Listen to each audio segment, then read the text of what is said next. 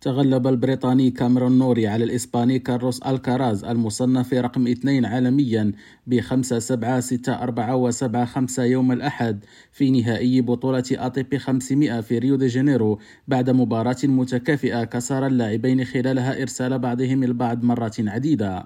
وبالتالي لم يتمكن ألكاراز الفائز الأخير ضد نفس نوري في بطولة بوينس آيرس من الاحتفاظ بلقبه في ريو.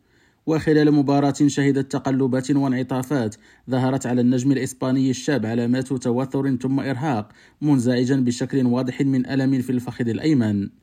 بعد أن أصبح أصغر لاعب رقم واحد في العالم وهو في التاسعة عشر من عمره بعد فوزه في بطولة الولايات المتحدة المفتوحة العام الماضي اضطر الكاراز للتوقف لعدة أشهر لعلاج إصابة في ساقه اليمنى لا سيما غيابه عن بطولة أستراليا المفتوحة.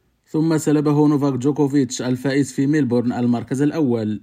ومنذ عودته إلى بوينوس آيرس قبل أسبوعين أكد الإسباني مستواه الجيد بالتأهل في ريو للمباراة النهائية الثانية على التوالي بعد ثمانية انتصارات متتالية. وفاز البريطاني البالغ من العمر 27 عاما بالبطولة الخامسة في مسيرته في ريو وحقق الآن أربعة انتصارات فقط مقابل اثنين في مواجهاته ضد الإسباني بعد أن هزمه بالفعل في سنسيناتي بالولايات المتحدة العام الماضي. خالد التوبة ريم راديو برازيليا.